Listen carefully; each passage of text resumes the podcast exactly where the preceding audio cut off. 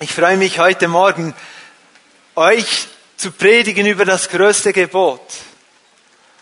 Ich habe vorhin noch so eine Art Bild gesehen oder ein Beispiel ist mir in den Sinn gekommen. Wenn ihr ein Fernglas habt, könnt ihr es verschieden gebrauchen. Habt ihr das gewusst? Ihr könnt nämlich von der einen oder der anderen Seite durchsehen und die Perspektive wird sich total ändern. So, mein Gebet ist, dass wir heute Morgen das Fernglas richtig gebrauchen, dass wir es ebenso gebrauchen, dass die Dinge in die Nähe geholt werden und sich nicht entfernen. Mein Gebet ist, dass wir besser verstehen, was es bedeutet, liebe deinen Gott, dass wir die Liebe Gottes überhaupt besser verstehen und dass es eine Auswirkung hat in unserem Leben. Ich lese den Predigtext aus Matthäus 22, Vers 35 bis 40 aus der neuen Genfer Übersetzung. Nun versuchte einer von ihnen, ein Gesetzeslehrer, Jesus eine Falle zu stellen. Er fragte ihn, Meister, welches ist das wichtigste Gebot im Gesetz? Jesus antwortete, du sollst den Herrn, deinen Gott, lieben von ganzem Herzen, mit ganzer Hingabe, wörtlich steht dort Seele, und mit deinem ganzen Verstand. Dies ist das größte und wichtigste Gebot. Ein zweites ist ebenso wichtig. Liebe deine Mitmenschen wie dich selbst. Mit diesen beiden Geboten ist alles gesagt, was das Gesetz und die Propheten fordern. Im Gesamtzusammenhang des Matthäusevangeliums wird deutlich, dass sich der Konflikt zwischen der religiösen Elite bei den Juden und Jesus in einer Weise zugespitzt hat, weshalb sie ihm hier eben eine, eine Falle stellen wollen, eine Testfrage stellen. Nachdem Jesus in Jerusalem eingezogen ist, er hat den Tempel gereinigt, kam auch die Frage auf, von wo hast du überhaupt die Vollmacht, diese Dinge zu sagen oder zu tun? Und dann folgen einige Gleichnisse und die machen deutlich, wie sich Jesus selbst sieht. Er ist eben nicht nur ein weiterer jüdischer Rabbi, der eine Jüngerschar um sich schart, Jünger, die ihm nachfolgen und mit ihm durchs Land zieht. Das war nicht so unüblich. Es gab auch andere Gelehrte, andere Lehrer, die das taten. Er ist eben auch nicht nur ein weiterer jüdischer Gelehrter, der die Menschen in seinem Umfeld mit seiner Weisheit auch segnete. Auch heute gibt es Menschen, die keine persönliche Beziehung zu Jesus haben, die sagen, Jesus war der größte Gelehrte aller Zeiten. Er ist mehr. Er ist es auch, aber viel mehr. Jesus ist der Herr. Er ist der Gesalbte. Er ist der Gesandte Gottes, Christus Messias, der Sohn Gottes. Und dieser Anspruch wurde deutlich, wurde spürbar, wurde sichtbar eben auch für die Theologen der damaligen Zeit. Die wurden in diese Spannung gesetzt. Wollen wir ihn annehmen oder nicht? Und sie spürten, das konnte nicht sein. Und so versuchten sie ihn immer wieder in die Enge zu treiben und diese Fragen zu stellen. Nun die Frage nach dem größten Gebot war für einen gläubigen Juden eigentlich eine einfache Frage. Ein gläubiger Jude würde sofort 5. Mose 6, Vers 4 und 5 zitieren. Höre Israel, der Herr, unser Gott, ist der einzige Herr. Ein wichtiger Glaubensgrundsatz des jüdischen Glaubens. Ein Hauptsatz. Und dann Vers 5, und du sollst den Herrn, deinen Gott lieben von ganzem Herzen, von ganzer Seele und mit deiner ganzen Kraft. Dieses Gebot war den Juden geläufig. Und Jesus fügt nun ein zweites Gebot hinzu, indem er eine Stelle aus dem dritten Buch Mose zitiert. Dritten Mose 19, Vers 18. Du sollst nicht Rache üben an den Angehörigen deines Volks und ihnen nichts nachtragen, sondern du sollst deinen Nächsten lieben wie dich selbst. Ich bin der Herr. Die Verbindung dieser beiden Gebote miteinander, dass man die in Zusammenhang brachte, war auch bei den jüdischen Theologen nicht völlig unüblich. Die kannten das.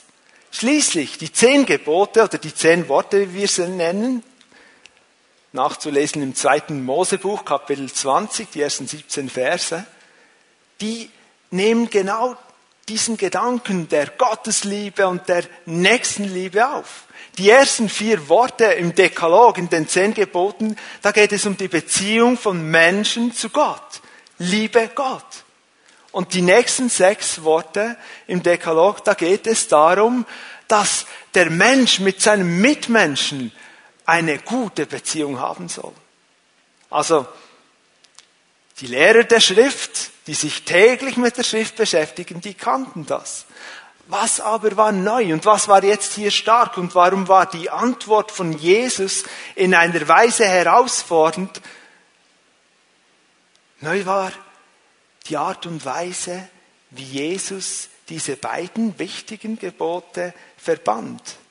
Es ist eben nicht nur das größte Gebot, Gott zu lieben, sondern er sagt ebenso, auf der genau gleichen Ebene gehört untrennbar zusammen, liebe den Nächsten wie dich selbst. Jetzt entstand aus diesem ersten Gebot ein Doppelgebot der Liebe. Das war neu. Die, Art und Weise, wie die beiden Gebote in einer unzertrennbaren Art zusammengebracht worden sind. Diese Wahrheit nimmt der Apostel Johannes später auf, als er im ersten Johannesbrief Kapitel 4, Vers 20 schreibt, wenn jemand behauptet, ich liebe Gott, aber seinen Bruder oder seine Schwester hasst, ist er ein Lügner. Denn wenn jemand die nicht liebt, die er sieht, seine Geschwister, wie kann er da Gott lieben, den er nicht sieht?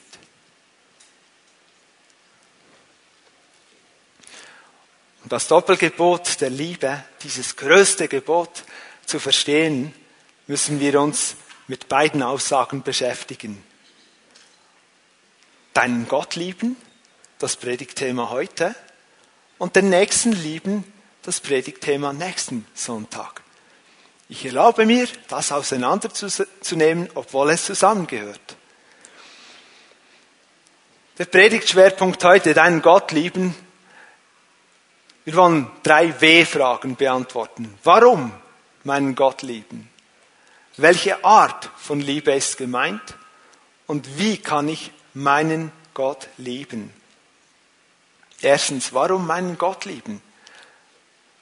Liebe Gemeinde, liebe Freunde, das ist nicht einfach eine rhetorische Frage. Das liegt gar nicht unbedingt auf der Hand, wieso das größte Gebot dein Gott lieben ist könnte ich auch sagen, das größte Gebot ist, gehorche deinem Gott. Oder man könnte sagen, das größte Gebot ist, opfere deinem Gott. Oder diene deinem Gott.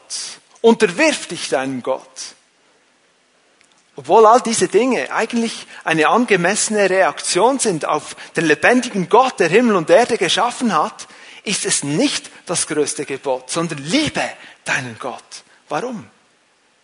Weil Gott Liebe ist. Weil Gott Liebe ist. 1. Johannes Kapitel 4, Vers 7 bis 8. Meine Freunde, wir wollen einander lieben, denn die Liebe hat ihren Ursprung in Gott. Und wer liebt, ist aus Gott geboren und kennt Gott. Wer nicht liebt, hat Gott nicht erkannt, denn Gott ist Liebe. Gott ist Liebe. Nur dadurch, dass wir ihn lieben, können wir mit ihm verbunden sein und mit ihm Gemeinschaft haben. Es gibt ja ganz verschiedene Arten von Funkgeräten. Heute vielleicht nicht mehr so geläufig, aber zumindest Eltern, die noch kleine Kinder haben, Babys haben, die kennen das Baby Walkie-Talkie. Wir hatten auch so eines und früher hatten wir als Kinder sogar so ein Walkie-Talkie zum Spielen und ich als damals sehr an, äh, angetan von der Fliegerei habe mir einen Flugfunkempfänger zugelegt. Und der Schlüssel, etwas mitzubekommen, zum Beispiel zum Hören, ob das Baby jetzt schreit oder nicht oder eben ruhig schläft, oder eine Verbindung aufzubauen, ist, dass man auf dem gleichen Kanal, auf der gleichen Frequenz senden bzw. empfangen musste. Ich musste also, wenn ich Flugfunk abhören wollte, musste ich die Frequenz suchen. Das war ganz schwierig, weil das war so ein analoges Teil mit einem Potentiometer, einem Schraubding und die Frequenzen waren so nahe beieinander, da, da hatte ich Glück, wenn ich was hörte. Schau, um das geht es mit der Liebe. Wieso Gott lieben? Warum Gott lieben? Es ist seine Frequenz. Es ist seine Frequenz. So haben wir mit ihm Gemeinschaft und Beziehung. Warum Gott lieben? Weil Gott mehr an unseren Herzen als an unseren äußeren Handlungen interessiert ist. Warum Gott lieben? Weil er das Innerste unseres Lebens haben möchte. Er will im Zentrum unseres Lebens sein. Eine nächste W-Frage. Welche Art von Liebe ist gemeint? Ich bin überzeugt, Menschen unter uns, die die Bibel recht gut kennen, die wissen, was jetzt kommt. Im Griechischen steht hier das Wort Agape. Welche Art von Liebe ist Agape? Es ist eine Liebe, die aktiv ist, die suchend ist, die selbstverschenkend ist und völlig unabhängig zur geliebten Person. Das können wir fast nicht fassen.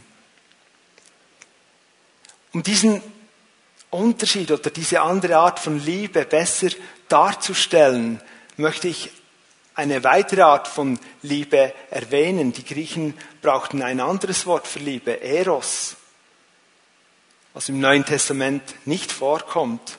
Eros-Liebe bedeutet primär Liebe, welche die andere Person, das Gegenüber begehrt. Dabei sucht diese Art von Liebe die Erfüllung im Gegenüber.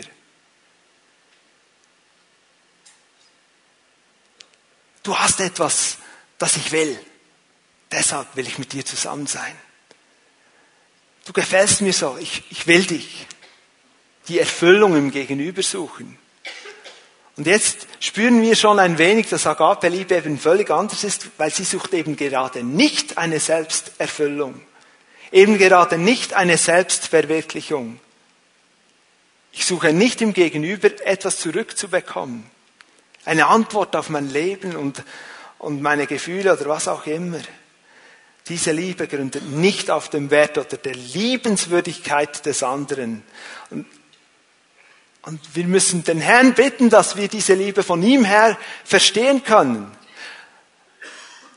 Die Schreiber des Neuen Testamentes unter der Inspiration und Führung des Heiligen Geistes haben diesen Begriff, den wir heute einfach als Lieben und Liebe lesen in der, Neu in der deutschen Übersetzung, haben ihm wie eine neue Prägung gegeben. Nur wussten die, was der Agape-Begriff bedeutete. Wie konnten sie es wussten? Wissen? Wie konnte es ihnen klar sein? Es war ihnen klar, weil Gott selbst ihnen ein Bild gab, ein Modell. Das Bild lesen wir in Johannes 3, Vers 16. Gott aber zeigte seine, der Welt seine Liebe dadurch, dass er seinen einzigen Sohn für sie hergab, damit jeder, der an ihn glaubt, das ewige Leben hat und nicht verloren geht. Wir kennen diesen Vers, oder viele unter uns kennen diesen Vers sehr gut. Sehr gut. Wir haben ihn gelesen, wir kennen ihn auswendig, in verschiedenen Übersetzungen vielleicht noch. Aber verstehen wir, welch eine Liebe dahinter steht. Es ist diese Agape-Liebe. Es ist das beste Beispiel. Wenn wir uns einen Moment Zeit nehmen und an etwas denken, das uns in diesem Leben besonders wichtig ist. Vielleicht ist es etwas Materielles, vielleicht etwas anderes. Vielleicht hast du auf eine Arbeitsstelle hingearbeitet. Stell dir mal das mal vor, die Person, die auf eine Arbeitsstelle hingearbeitet hat und jetzt die Traumstelle hat langes Studium, viel Investition, viel Energie investiert und jetzt ist sie an dieser Stelle und kann endlich das tun, was sie liebt und, und was sie erfüllt. Alles stimmt, gutes Umfeld, guter, gut, verdient gutes Geld. Nur etwas ist schwierig. Eine Person, die eifert um deine, ein, deine Stelle, auf die du so hingearbeitet hast. Wärst du bereit, dieser Person, die durch Mobbing, Intrigen, durch Verleumdung, durch hinterhältige Dinge versucht, deine Stelle zu bekommen, freiwillig zu sagen, darfst diese Stelle haben. Ich, ich kündige, damit du an meinen Platz kommst. Wir können weitergehen. Wärst du bereit, das Leben eines deiner Familienmitglieder, vielleicht dein Sohn, deine Tochter, dein Ehemann, deine Ehefrau, Mutter, Vater, zu riskieren, zu opfern für jemand, der in Not ist. Nicht nur in Not, sondern diese Person, diese andere Person, die in Not ist, ist eine Person, die sich nicht für dich interessiert, die dich hasst, die dir bisher das Leben schwer gemacht hat, die dich schneidet, wo sie nur kann. Wärst du bereit, das Leben eines Familienmitgliedes zu riskieren, vielleicht sogar zu opfern? Jesus ist diese Antwort von Gott. Es hilft uns, dieses Bild ein wenig zu verstehen. Nur ein wenig. Gott hat es getan. Gott hat sein allerbestes, sein schönstes, sein kostbarstes, sein wertvollstes gegeben. Er hat nicht gesagt, oh, die Menschen sind in Problemen. Mal schauen, welchen Engel ich schicken könnte. Das ist auch wertvoll. Er hat das Beste gegeben. So ist die Liebe Gottes.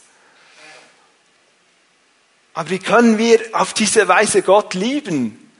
Ganz ehrlich, wie können wir in einer eben nicht selbstbezogenen Weise, nicht in einer egoistischen Weise Gott lieben? In der Predigtserie Betet den König an haben wir gelernt, Lobpreis verändert Umstände bringt Heilung, Wiederherstellung, Auferbauung. Das wollen wir immer wieder erwarten. Ich glaube, heute, auch während der Anbetungszeit, ist vieles geschehen in unseren Herzen. Ich bin überzeugt davon. Und wir werden ermutigt nach Hause gehen. Und wir haben gelernt, wir loben den Herrn nicht wegen den Auswirkungen. Wir loben den Herrn, weil er als einziger würdig ist, unsere Anbetung, unseren Lobpreis zu empfangen. Diese Art von Liebe ist gemeint, wenn wir darüber sprechen, deinen Gott lieben. Aber wenn wir ehrlich mit uns werden, müssen wir bekennen, dass wir das nicht können. Wir können nicht so lieben. Aus unseren Möglichkeiten, aus unserer Kraft. Immer wieder, bei mir ist es jedenfalls so, komme ich an Grenzen wo ich merke, ich kann weder Gott noch meinen Mitmenschen in dieser Art und Weise lieben. Das führt uns zum dritten Punkt der Predigt. Wie kann ich meinen Gott lieben? Wie? Wie geht das überhaupt? Es gibt hier zwei Antworten, die wir anschauen wollen, die wir gemeinsam betrachten wollen. Erstens, ich kann Gott nur lieben durch ein neues Herz. Und zweitens, ich kann Gott nur angemessen lieben, so wie es passt, so wie es stimmt, durch mein ganzes Sein. Nur durch ein neues Herz. In 5. Mose 30, Vers 6 erklärt uns die Bibel, dass ein Mensch ein neues Herz durch eine geistliche Beschneidung erhält. Und der Herr, dein Gott, wird dein Herz und das Herz deiner Nachkommen beschneiden, so dass du den Herrn, deinen Gott, liebst. Von ganzem Herzen und von ganzer Seele, um deines Lebens willen. Also die Folge dieser Herzensbeschneidung oder Herzensneugestaltung ist Liebe. Direkte Folge. Jetzt wird es möglich, den Herrn zu lieben. Die Beschneidung des Herzens geschieht durch den Glauben an das rettende Evangelium von Jesus Christus. Die Beschneidung des Herzens ist ein Werk, das der Heilige Geist in uns tut, übernatürlich, eben so eine Neugestaltung bewirkt. Und dieses neue Leben kommt von Gott. Und nur so wird es möglich sein, Gott zu lieben, wie wir das tun sollen. Nur durch Umkehr zu Gott. Umkehr bedeutet Umkehr. Ich kehre um von meinem Weg, den ich bisher gegangen bin, und gehe einen neuen Weg. 180 Grad Wende. Nur durch diese Umkehr zu Gott und durch das Werk des Heiligen Geistes in uns passiert diese Beschneidung und so können wir Gott lieben.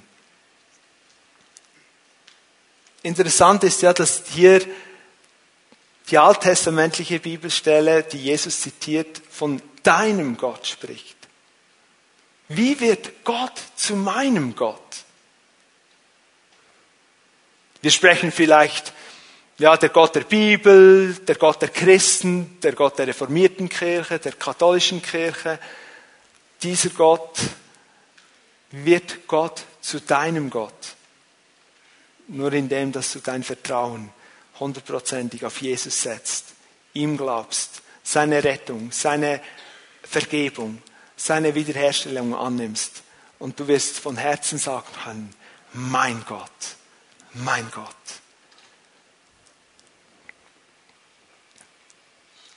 Paulus schrieb den Römern, in Römer 5, 6 und 8, Christus starb ja für uns zu einer Zeit, als wir noch ohnmächtig der Sünde ausgeliefert waren. Er starb für Menschen, die Gott den Rücken gekehrt hatten. Gott hingegen beweist uns seine Liebe dadurch, dass Christus für uns starb, als wir noch Sünder waren. Das ist diese Art von Liebe. Gott kommt zuerst. Erst durch ihn, dadurch, dass seine Liebe in unser Leben hineinkommt, werden wir fähig zu lieben. Und wie kommt diese Liebe in unser Leben hinein? Eben durch den Heiligen Geist. Auch im Römerbrief lesen wir, dass Gott diese Agape-Liebe, seine Liebe, wo er der Ursprung ist, die aus seinem innersten Wesen stammt, seiner, seinem Sein, durch den Heiligen Geist in unsere Leben, in unsere Herzen hinein gießt. Ich liebe dieses Bild. Nicht so ein bisschen tröpfelt. Ich stelle mir diesen Eimer vor. Da kommt Liebe eimerweise in unsere Leben. Und glaubt mir, liebe Freunde, das ist, was wir nötig haben. Glaubt mir. Nicht tröpfchenweise, wir brauchen sie eimerweise. Ich kann Gott nur dadurch lieben, indem ich mich zuerst von ihm lieben lasse. Wie kann man das illustrieren? Mir ist in den Sinn gekommen, unsere Kinder, die wollten schon früh auch uns zu Weihnachten oder zum Geburtstag ein Geschenk machen. Ja, die Zeichnungen haben sie auch gemacht. Papier und Farbstifte waren ja eigentlich auch von uns, aber was, sie, was wir dann getan haben, entweder ging Anna, meine Frau, mit den beiden einkaufen, nicht Geburtstag hatte, oder zu Weihnachten und ich jeweils auch für Anna. Wir gingen also, sie lasen ein Geschenk aus, wir halfen ihnen sogar, wir, wir haben beraten und haben bezahlt und halfen dann vielleicht noch mit dem Einpacken. Aber das Geschenk konnten sie dann übergeben und eine Freude bereiten und Liebe zeigen. Aber das war nur möglich, weil wir das bezahlt haben, weil wir mitgingen, weil wir geholfen haben. Es wäre gar nicht möglich gewesen sonst. Das ist es. Ich weiß, es ist ein schwaches Bild, aber wir brauchen zuerst diese Liebe Gottes in unserem Leben. Wir müssen zuerst geliebt werden, bevor wir ihn lieben können. Hast du die Liebe Gottes in deinem Leben angenommen? Ich, ich spüre, ich empfinde das vom Heiligen Geist. Es gibt Leute hier, die, die sagen, ich kann das nicht. Es gibt Dinge in meinem Leben. Wie kann ich geliebt sein von Gott? Er wird mich nicht lieben. Er wird mich nicht lieben. Und ich sage dir, es ist eine Lüge des Feindes. Gott weiß diese Dinge in deinem Leben. Und er versucht möglicherweise seit Jahren an dein Herz durchzudringen. Du lebst als Christ und du bist überzeugt, du gibst dir Mühe, aber du spürst oft eine Ferne zu Gott. Und er will hier, er ist hier heute und sagt, ich, lass mich dich lieben. Lass mich dich lieben. Lass mich dich lieben. Lass es zu. glaube nicht mehr der Lüge, dass du nicht, für mich nicht liebenswert bist. Ich habe mich entschieden, dich zu lieben. Ich werde Dinge wiederherstellen in deinem Leben. Und wenn du heute leidest, lass mich dich lieben zuerst. Vielleicht sagst du, ja, ich habe diese Liebe Gottes angenommen, ich weiß noch. Vor 25 Jahren, als ich mein Leben Jesus gegeben habe und ich sage dir, Halleluja, hast du dein Leben vor 25 Jahren dem Herrn gegeben.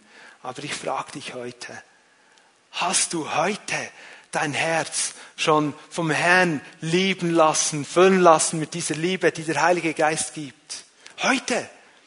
Denn wie kannst du sonst Gott heute lieben? Heute. Ist dein Herz voll von der Liebe Gottes? Wie ist es sonst möglich, diesem größten Gebot heute Folge zu leisten? Heute, jetzt. Lasst uns unsere Herzen öffnen für den Heiligen Geist, dass diese Liebe uns neu füllt.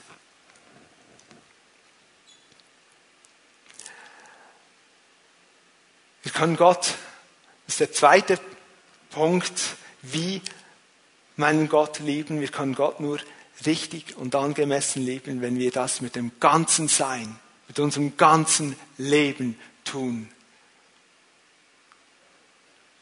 Matthäus 22 im Vers 37. Wir sollen dann, ich soll meinen Gott lieben mit meinem ganzen Herzen, mit meiner ganzen Seele oder Hingabe und mit meinem ganzen Verstand.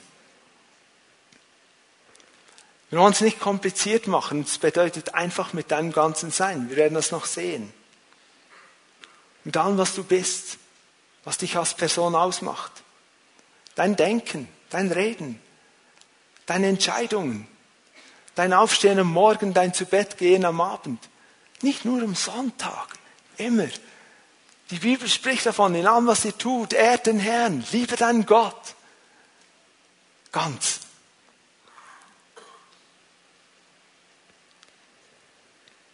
Wir können dies nicht aus eigener Kraft. Wir schaffen es nicht. Vielleicht denkt ihr, das hast du schon gesagt. Ich weiß, ich habe es schon gesagt und ich erwähne es wieder, weil es so entscheidend ist. Wenn wir es versuchen aus eigener Kraft, wird es nicht sehr lange gehen und unsere Leben erhalten eine formale Beziehung zu Gott. Mehr und mehr. Und diese, dieses Feuer, diese Freude, diese Leidenschaft, diese Freude am Herrn beginnt wie wegzugehen. Äußerlich gesehen ist noch alles richtig. Aber was ist mit unserem Herzen? Liebe dein Gott ganz. Als ganze Person. Und was bedeutet es von deinem ganzen Herzen? Wenn wir jetzt diese drei Aspekte noch ein bisschen genauer betrachten, wollen wir das doch nicht ganz auseinandernehmen. Die Bibel macht das eigentlich auch nicht, aber wir können einige wichtige Impulse hier aufnehmen und dann wieder das Bild haben, ja, einfach ich soll den Herrn ganz lieben. Das Herz. Was ist das Herz? Herz bedeutet grundsätzlich mal der Mittelpunkt einer Sache, der Kern einer Sache, das, was wirklich im Zentrum ist. Und die Bibel spricht hier nicht primär von diesem wunderbaren Muskel, der hier in unserer Brust schlägt, sondern vom Herz im Sinn von der Personalität, von uns, das, was uns zutiefst wirklich ausmacht. Vielleicht könnte man sagen, im Unterschied dazu wird Seele oft auch gebraucht im biblischen Zusammenhang für den ganzen Menschen, was ihn als ganze Person ausmacht. Wir kommen noch zur Seele. Und das Herz ist dann der Mittelpunkt der Seele. Also von dort her kommen noch tiefer diese Impulse. Was ist das Herz? Und wie wichtig ist es? Lass uns ein paar biblische Beispiele anschauen. Nachdem der Heilige Geist auf die versammelte Jüngerschar von diesen 120 gekommen ist am Pfingsttag und die Leute gedacht haben, ja, sie haben alles ein bisschen gedacht. Was ist mit den Typen los? Die sind ja schon betrunken, ist erst neun Uhr morgens. Oder die haben gedacht, die sind verrückt. Oder einige haben gedacht, das ist ja interessant, die erzählen mir Dinge über Gott in meiner Sprache. Hier kann doch niemand diese Sprache. All diese Dinge sind geschehen und zwar eine große Aufregung in der Stadt Jerusalem. Und Petrus steht auf in der Kraft des Heiligen Geistes und predigt das Wort Gottes. Und dann lesen wir in Apostelgeschichte 2, 37 dass es ihnen mitten ins Herz ging. Die Botschaft, das Wort Gottes, mitten ins Herz. Es traf sie so, dass sie fragten, was sollen wir jetzt tun? Sie brauchten Rat, wie sie mit dieser Unruhe, mit diesem Getroffensein umgehen sollten, mitten im Herz. Eine andere Begebenheit. Jesus gestorben, wieder auferstanden. Noch nicht alle Jünger haben das mitbekommen. Da waren auch zwei unterwegs und die sagten, lass uns weggehen von Jerusalem, dieser traurigen Stadt. Jesus ist gestorben. Gehen wir nach Emmaus. Waren unterwegs. Und da gesellt sich ein dritter Mann zu ihnen. Es war Jesus, aber die wussten es nicht. Wir lesen es, aber sie wussten es nicht. Was passiert hier? Lest ihr auch so die Bibel? Zwischendurch mal fragen, hey, das ist ja speziell. Die kennen Jesus nicht. Da geschieht etwas Übernatürliches. War wie verborgen vor den Augen, aber die haben zusammen gesprochen. Und Jesus fängt an, die Schriften, die prophetischen Worte, die Verheißungen auszulegen, erklärt ihnen alles. Von seinem Kommen, seinem Sterben, seinem Leiden, seinem Auferstehen. Und dann kommen sie zu einem Haus, es wird Abend. Sie sagen, hey, bleib bei uns. Du musst doch nicht mehr weiterreisen. Das ist die Gastfreundschaft des Nahen Ostens. Und als sie zusammen waren, was haben sie gemacht als treue Jesus-Nachfolger? Was denkt ihr? Sie haben das Mahl des Herrn genommen, das Bundesmahl. Jesus war dort. Er brach das Brot. Und in dem Moment, wieder übernatürlich, werden ihre Augen geöffnet und sie erkennen, das ist der Herr. Und er ist weg. Aber was jetzt kommt, ist wichtig. Sagen zueinander, brannte nicht unser Herz, als er uns das Verständnis für die Schrift öffnete. Brannte nicht unser Herz. Wenn der Heilige Geist kommt und uns Verständnis gibt für das Wort Gottes, passiert etwas in unserem Herzen ganz tief. Es brennt. Das ist ein Feuer, das er geben will. Andererseits, kurz darauf, geht Jesus und trifft die ganze Jüngerschar und die, die diskutieren, ja, das, was jetzt diese zwei erzählen, stimmt das wirklich? Und Jesus kommt in, diese, in die Mitte und sagt, was habt ihr Zweifel im Herzen? Spürt ihr, das Herz ist entscheidend. Das Herz ist ein Ort, wo die wichtigsten Entscheidungen getroffen werden. Geistliche Entscheidungen.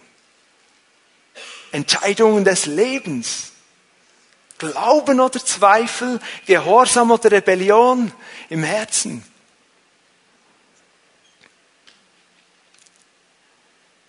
Und weil der Mensch letztlich von diesem Zentrum aus getrieben, gesteuert und gelebt wird, ich sage das jetzt mal so, erfordert das Herz unsere vollste Aufmerksamkeit.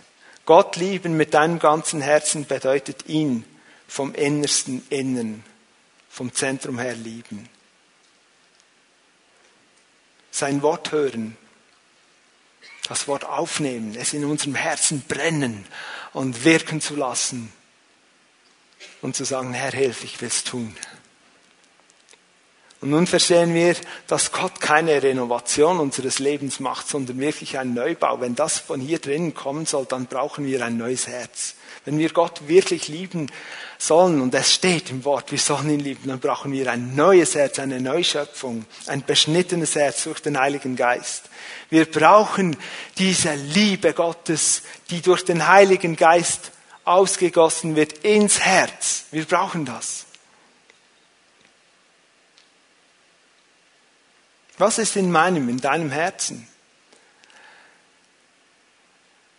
Wir meinen manchmal zu wissen, wir wissen es, was in uns vorgeht und wir kennen uns unglaublich gut, aber das stimmt eben nicht ganz. Manchmal kennen wir uns selbst gar nicht am besten. Eigentlich nie. Der Herr kennt uns am besten. Wir alle, wir haben blinde Flecken. Wir haben Überzeugungen, wir haben eine Biografie, wir, wir sind der Meinung von einer, einer Sache und wir halten es für die Wahrheit. Und wir sind so überzeugt. Und der Herr kennt uns wirklich. So was geht vor in unseren Herzen. Wer kann es uns sagen? Lass uns doch in unseren persönlichen Zeiten mit Gott, sei es am Morgen, Mittag, am Abend, immer wieder ein einfaches Gebet beten. Erforsche mich, Gott, und erkenne, was in meinem Herzen vor sich geht. Prüfe mich und erkenne meine Gedanken. Sieh, ob ich einen Weg eingeschlagen habe, der mich von dir wegführen würde und leite mich auf den Weg, der ewigen Bestand hat. Dieses Gebet hat der große König David gebetet, aufgeschrieben. Es kann eine Chance sein, dass der Herr uns immer wieder und immer tiefer in die Art und Weise führt, wie wir ihn von ganzem Herzen lieben können. Die Seele. Deinen Gott lieben mit deiner ganzen Seele. Ich habe gesagt, die Seele ist im weitesten Sinn das Prinzip des Lebens. Aus der Bibel erkennen wir, dass eigentlich fast immer der ganze Mensch gemeint ist. Wir können das gar nicht so zertrennen. Und doch gibt es auch Aspekte, die wir als Teil der Seele erkennen. Was aus dem Herzen kommt, das Zentrum, das Innerste, was aus dem Herzen kommt, findet dann in der Seele wie drei hauptsächliche Wege, sich auszudrücken. Nämlich in meinem Verstand, ich denke, in den Gefühlen, ich fühle, im Willen, ich will. Was ist der Punkt mit der Seele? Warum, wenn wir schon über das Herz gesprochen haben, warum jetzt noch die Seele? Mir scheint, nachdem das Herz neu gemacht wurde durch die Beschneidung des Heiligen Geistes, mir scheint, dass die Seele eben auch so eine Geschichte hat. Diese drei Bereiche, Verstand, Willen, Gefühle, die sind oft ein wenig unkoordiniert. Haben so ein bisschen ein Eigen, so eine Eigendynamik. Das kostet auch Substanz in unserem Leben, wenn es dann sehr unkoordiniert läuft. Und hier hinein kommt Gott und sagt, ich helfe dir. Ich wohne ja in dir durch den Heiligen Geist. Ich habe da etwas ganz tief drin, habe ich neu gemacht. Und jetzt auch mit der Seele. Liebe deinen Gott mit deiner ganzen Seele, mit deinen Gefühlen, mit deinem Willen, mit deinem Verstand, mit deiner ganzen Personalität. Das, was dich ausmacht. Und es ist schön zu wissen, dass wir unterschiedlich sind. Und wir dürfen Gott lieben, wie Gott uns geschaffen hat. Es gibt Leute, die sind sehr gefühlsbetont. Alles musst du spüren und es muss so ein, ja, spüre ich das? Es gibt Leute, die sind sehr verstandesorientiert. Und dann gibt es diese willensstarken Leute, können in der Gruppe sein, von Leuten die sagen, so, jetzt tut mal nicht so blöd, jetzt gehen wir vorwärts und entscheiden jetzt. Die willensstarken Menschen gibt es auch. Aber zu uns an, sagt Gott. Wir sollen ihn lieben mit unserer ganzen Seele. Dürfen wir dem Heiligen Geist auch erlauben, wenn wir vielleicht mehr so auf dieser strukturierten, verstandesmäßigen Ebene sind, kann ich es auch mal zulassen, Gott zu spüren oder fühlen, mich in meinen Gefühlen auf ihn auszurichten? Vielleicht. Oder wenn ich zwar viel überlege, aber mir fehlt immer die Entschlusskraft, meine Überlegungen umzusetzen. Sagen, Herr, ich will dich nicht nur mit meinem Denken lieben, ich will auch tun, was ich mir überlegt habe. Ich will lernen, meinen Willen einzusetzen und Dinge umzusetzen. Mit der ganzen Seele. Ich kann Gott lieben als ganze Person. Von Herzen. Als ganze Person. Und dann sagt Jesus, mit deinem ganzen Verstand, und du sagst, ja, das hatten wir ja jetzt gleich, ist doch ein Teil der Seele. Jawohl, aber hier in dieser Bibelstelle in Matthäus steht das separat und ich möchte hier kurz darauf eingehen. Im Mosebuch haben wir gelesen mit deiner ganzen Kraft. Jetzt steht Verstand. Lukas und Markus sagen mit deinem Verstand und deiner Kraft. War für die jüdischen Gelehrten und auch das jüdische Volk nicht so ein Problem. Es war wie eine logische Schlussfolgerung aus der ganzen Kraft, das wie zu übertragen und sagen, ja, mit deinem ganzen Denken, mit deinem ganzen Sein. Und ich will heute zwei, drei Worte zum Schluss eben noch zum Verstand sagen. Christsein bedeutet nicht, die Vernunft, das Denken, den Verstand aufzugeben. Nein. Weil Gott hat uns einen Verstand geschenkt. Einige der größten Denker unserer Zeit und der vergangenen Zeit sind bzw. waren Christen. Ich nenne nur zwei, drei Beispiele. Blaise Pascal, Sir Isaac Newton, C.S. Lewis, es gibt viele mehr. Gott hat uns mit Verstand ausgestattet. Aber wir hatten einen Eindruck heute Morgen, das war die Bibelstelle, die ich auch geplant habe zu lesen, Sprüche 3, 5. Es geht eben darum, sich nicht auf den Verstand als oberste, letzte, endgültige Instanz zu verlassen, sondern im Vertrauen auf Gott zu bauen. Und es wird Momente geben in unserem Leben, und ihr habt diese auch schon erlebt, wo der Verstand sagt, nein. Sämtliche Erfahrung, alle, alles, was du dir erklären kannst, sagt nein. Und du spürst diesen inneren Impuls des Heiligen Geistes in dir, der sagt ja. Und dort dürfen wir darauf vertrauen, dass der Herr größer ist und die bessere Übersicht hat und das, was wir bis jetzt erfahren haben, eben darüber hinausgeht. Ihm vertrauen zuerst. Auch zurück zum Verstand. Wieso gebrauchen wir den Verstand? Der Herr will, dass wir ihn gebrauchen. Er will, dass wir nachdenken. Liebe Freunde, Gott will, dass wir denken. 5. Mose 11, Vers 1. Und du sollst den Herrn, deinen Gott, lieben. Das hatten wir und alle Zeit seine Vorschriften halten, seine Satzungen, seine Rechte und seine Gebote. Wie machen wir das um alles in der Welt? Seine Vorschriften halten, seine Satzungen, seine Rechte und seine Gebote. Da müssen wir das mal lesen. Lest in die Bibel jeden Tag. Wir müssen lesen, was in der Bibel steht, was Gott gesagt hat. Und dann Manchmal ist es auch gut, nochmals nachzudenken über dem Gelesenen und das bewegen zu lassen. Und der Heilige Geist fängt an, Dinge klar zu machen. Aber da passiert sehr viel über unser Denken. Wir können nicht uns halten an Satzungen und Gebote, wenn wir nicht darüber nachdenken oder wenn wir sie gar nicht kennen. Und so lieben wir den Herrn mit unserem Verstand wenn wir seine Gebote lesen und ernst nehmen und sagen, Herr, hilf mir zu verstehen, dass ich in deiner Kraft, deinen Möglichkeiten das tun kann.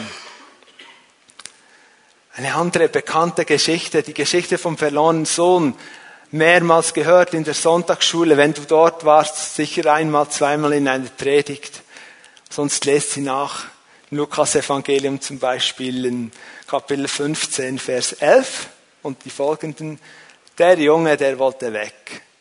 Einer von zwei Söhnen sagte, Vater, gib mir Geld, ich, ich will ziehen, ich, ich kann es nicht mehr zu Hause, ich will weg. Als das Geld durch war, kam noch eine Hungersnot und er landete bei den Schweinen. Und glaubt mir, für einen Angehörigen des israelitischen Volkes ist das nicht optimal. Es ist nicht der Ort, wo er freiwillig hinging. Schweine sind unrein, wirklich unrein. Und er war dort und er hatte Hunger und der ähm, Besitzer der Schweine erlaubte ihm nicht mal von dem Schweinefutter zu essen. Und er hungerte. Und dann lesen wir, dann ging er in sich. Er ging in sich. Er fing an zu denken bin mir nicht sicher, wie viel das er vorher gedacht hat, aber zumindest dort ging es mal richtig tief.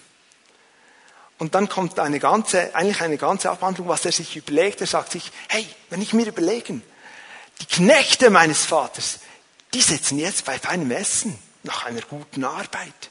Die haben Freude zusammen, die lassen den Tag ausklingen. Und ich sitze hier bei den Schweinen und darf nicht mal dieses Futter nehmen. Sagt, ich muss nach Hause. Das Nachdenken, das In sich gehen, brachte den verlorenen Sohn dazu, zum Herrn zu gehen. Wir müssen über dem Wort Gottes, über der Predigt nachdenken und Schritte tun. Eine Stelle, über die ich immer wieder mal komme in meinem persönlichen Bibellesen aus den Sprüchen, die gefällt mir. Sprüche 25, Vers 2. Die Ehre Gottes ist es, eine, eine Sache zu verbergen. Und die Ehre des Königs ist es, diese Sache zu erforschen oder aufzudecken. Es braucht Nachdenken. Du sagst jetzt, ja, wer hier ist König? Und ich sage, jeder, der zu Christus gehört, gehört zur königlichen Priesterschaft. Wir dürfen Dinge entdecken, die noch verborgen sind. Vielleicht wird der Herr dir etwas mitteilen in deiner stillen Zeit, wo du sagst, das wusste ich noch gar nicht über dich, Jesus. Ich bin so begeistert, ich liebe dich, wegen dem Nachdenken. Vor kurzem war Anna und ich wieder mal im Dalhölzli, im Tierpark von Bern. Und ich ich meine, das ist super interessant, auch diese Schautafeln und da kann man lesen, wie diese Tiere leben, wo sie leben und, und wie sie sich fortpflanzen, all diese Dinge. Und ich habe wieder was gelesen, da, da, da dachte ich, das kann nicht sein, das ist ja unglaublich genial geschaffen. Was hat das ausgelöst in mir? Lobpreis, Dankbarkeit, Staunen über einen Schöpfergott, der so viel Gutes getan hat. Das war mir bisher verborgen und ich durfte deswegen diesen kurzen Zoobesuch entdecken und ich freue mich an meinem Gott und ich liebe ihn noch mehr.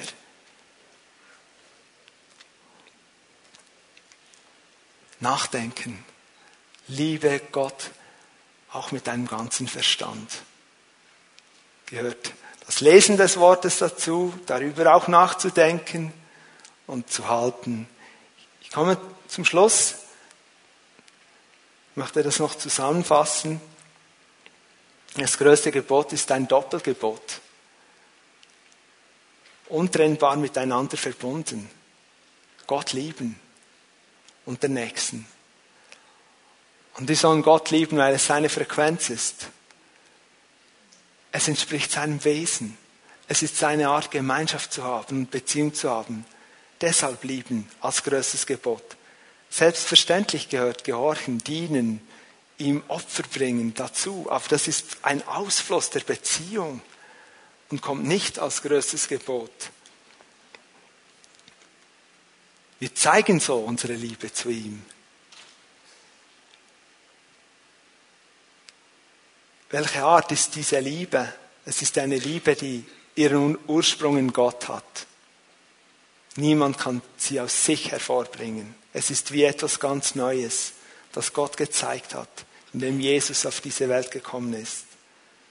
Und wie kann ich meinen Gott lieben? Nur wenn ich ihm mein Herz öffne und es zulasse, dass er mich zuerst liebt. Nur so.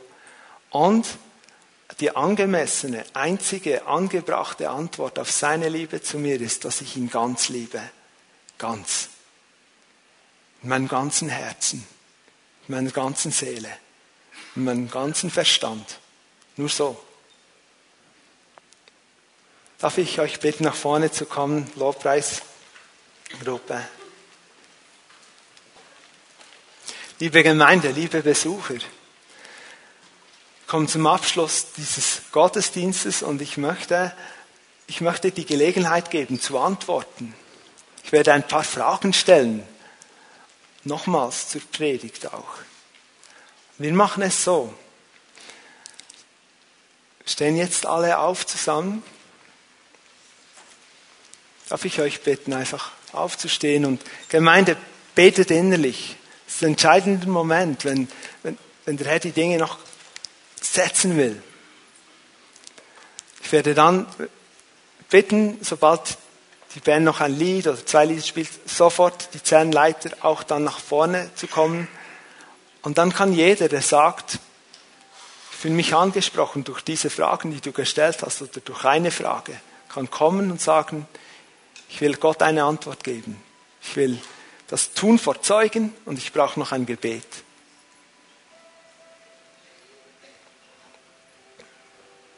Ich frage dich heute Mittag, liebst du deinen Gott? Heute. Heute.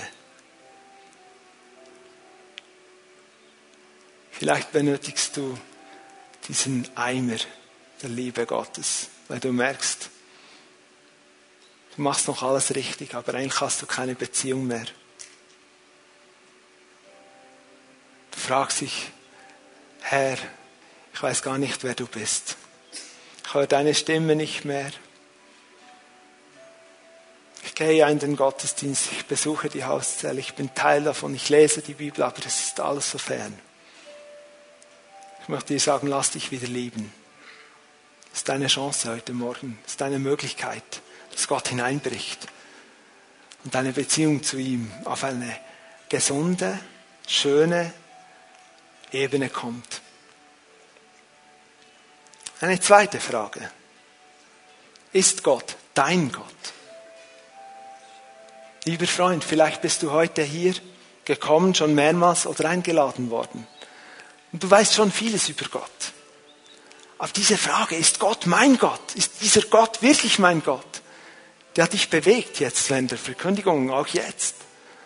Ich sag dir, heute kann dieser Gott, der Himmel und Erde geschaffen hat, kann zu deinem Gott werden. Öffne dein Herz für Jesus Christus. Wenn du das noch nie so getan hast oder sagst, ich habe es schon mal getan, aber ich habe mich entfernt von ihm. Ich habe anders gelebt, nicht ihm nachgefolgt. Ich will ihn neu zu meinem Gott machen. Zögere nicht, komm nach vorne, triff diese Entscheidung heute. Es gibt nichts Besseres heute. Also ich meine, wir können gute Dinge tun, aber das ist unschlagbar gut.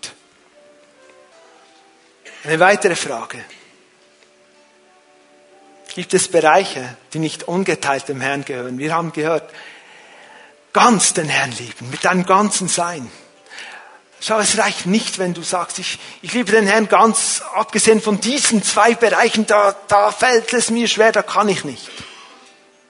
Lass es zu, dass Gott dich auch dort zuerst lieben darf und dann sei mutig und sage, was an mir liegt in deiner Kraft, Herr, ich, ich will ganz, mein ganzes Herz, jeden Bereich meiner Personalität, keine Bereiche ausklammern, in deinem Denken, in deinem Fühlen, Deine Verletzung, du trägst sie noch mit dir rum. Heute ist der Tag, wo du kommen kannst und sagen, Herr, ich vertraue deiner Liebe. Ich vertraue deiner Liebe und ich gebe dir jetzt all meine Verletzungen im Vertrauen darauf, dass du heilst. Der Herr ist hier. Wir wollen ihm Antwort geben. Vielleicht gibt es etwas anderes, das dich bewegt. Du sollst die Liebe Gottes erfahren. Eine Sorge, die dich drückt, komme auch du nach vorne. Zellenleiter kommt jetzt nach vorne. Das Lobpreisteam leitet uns in die Anbetungszeit hinein. Gemeinde betet mit, seid offen und die Leute können, sobald wir singen, auch gleich nach vorne kommen und für sich beten lassen.